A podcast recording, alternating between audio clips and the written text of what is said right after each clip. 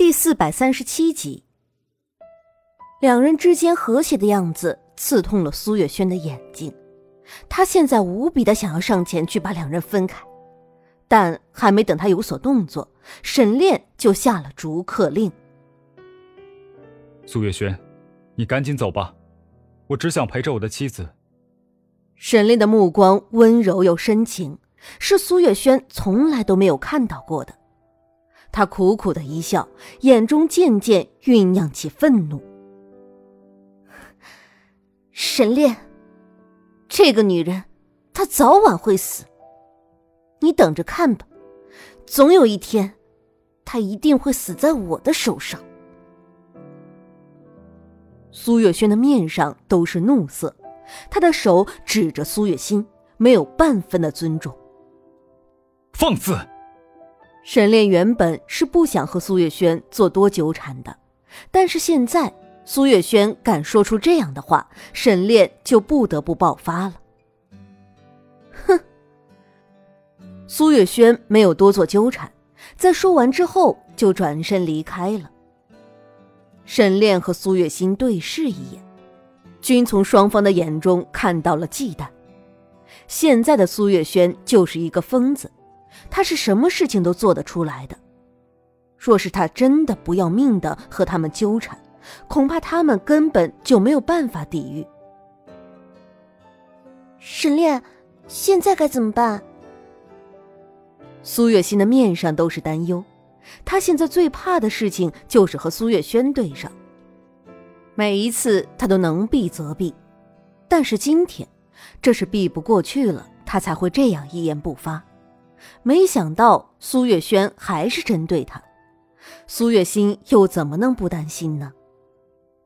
别担心，我会保护你的，还有我们的孩子。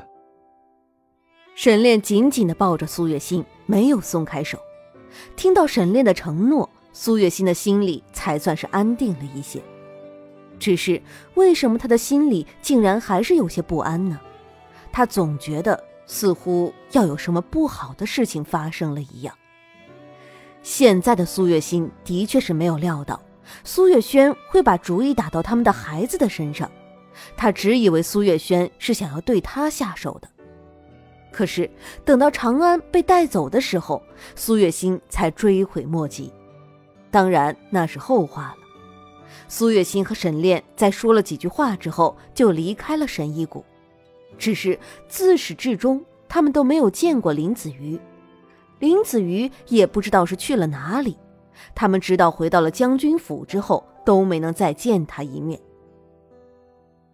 说真的，苏月心对林子瑜还是有一些愧疚的。他知道林子瑜是真的为他着想，也知道林子瑜的心思，但是他的心早就已经给沈炼了。对于林子瑜，他也只能说一声对不起了。在想什么？这么入神？马车上，苏月心一直在走神。沈炼握住他的手，轻声问：“苏月心吓了一跳，他猛地扭过头，就看到沈炼一脸关切的看着他。我没事的。”苏月心勉强一笑，回握住沈炼的手。不知道为什么，越接近将军府，他的心里就越是不安，似乎是有什么大事要发生，让他片刻都不得安宁。你这明明就是有心事的，告诉我，你到底是怎么了？沈炼握着苏月心的手，不断的收紧。苏月心感觉到沈炼的担心，很想努力的告诉他他没事，但是他却怎么也笑不出来。我，我没事的。苏月心还在嘴硬。你真的没事吗？沈炼知道苏月心的心里一定是有心事的，但是苏月心不愿意说，他也不能逼着他说，不是？沈炼有些无奈，只能搂着苏月心的肩，把她紧紧的搂在怀里。苏月心靠在沈炼的怀里，这才终于觉得安心了些。终于。在不知道过了多久之后，两个人才终于到达了将军府。如意一直守在将军府，并没有离开过半分。沈炼雇的马车不过才停下来，如意就打开了将军府的大门。你们是谁啊？这里是将军府。如意没有看到苏月心，只看到了马车外面的马车夫，于是他问道：“如意。”苏月心掀开车帘，在听到如意的声音的时候，他的心里一喜。没想到这个突然出现的女子倒是真的关心他，从他离开至今都没有离开将军府。如意乍一听到苏月心的声音，面上的表情是怔愣了一瞬的。啊，夫人，夫人，你回来了！如意的心里也涌上不可言喻的喜悦，她等了这么长时间，苏月心终于是回来了。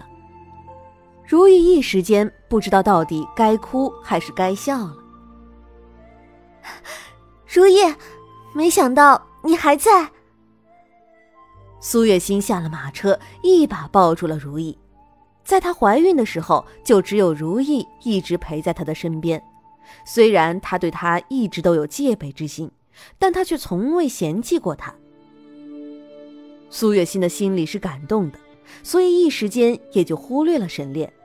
直到沈炼出来站在他身边一段时间之后，苏月心这才发现沈炼是在他身边的。你，如意自然也是看到了沈炼的脸，她一下子就想起了沈炼就是那天来过将军府的那个人。夫人，这位公子是你的客人吗？如意看了沈炼一眼，然后问道。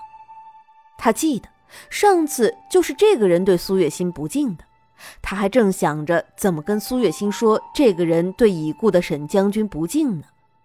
但是如意没想到，其实他面前的这个人就是沈炼。如意，这不是客人，他就是沈炼将军啊。苏月心有些好笑，其实要是真的算起来，如意应该是见过沈炼的。之所以没有认出沈炼，应该是因为他满脸的胡茬吧。相较于之前，沈炼这副样子的确是不怎么认得出来的。沈沈将军，如意有些瞠目结舌起来。他本来还在想要怎么在苏月心的面前说这个男人的坏话，结果这个男人就是沈炼。他想要说他的坏话。可不就是跟在找死一样的吗？如意一下子变得有些羞愧起来。如意，如意，你这是怎么了？苏月心见如意一直盯着沈炼，一副呆愣的样子，还以为他是怎么了呢。如意姑娘，我们可是见过面的。沈炼轻笑着，目光也是看着如意的。他从来都没有听说过府上有个叫如意的丫头，这个女人出现在这里，还能替他照顾了怀孕的苏月心，于情于理，他都该好好谢谢这位姑娘的。你们见过？我怎么不知道啊？苏月心一头雾水的盯着两个人猛瞧。那日实在是奴婢大意了。不知竟是沈将军回来了，还用那样的语气恶意重伤您，是奴婢有眼无珠。如意一想到自己那天竟然把沈炼当成了一个小人，他的心里就一阵的不安。你不必这样自责，说来也是因为我没有自曝身份。不过，就算那天我说自己是沈炼，你也不会相信的吧？所以，我就不如不说了。沈炼轻笑着，竟是丝毫都没有把如意的失礼放在心上。左右他是护着苏月心的，把她留在府里，也是好事一桩。如意却是因为沈炼的这一句话，羞得脸都红了。的确，若是那日沈炼说自己就是沈炼的话，他一定会大骂他无耻的。可是没想到，他真的是沈炼。你们一直让来让去的。我等的都有点饿了，你说，你们到底还要不要进去啊？苏月心冲着如意眨了眨眼睛，示意他不要把这件事情放在心上。如意这才算是安心了些，有苏月心护着他，他应该是不会有事的了。好，我们进去吧。沈炼原本也没有要追究如意过失的意思，自然是要给苏月心面子的。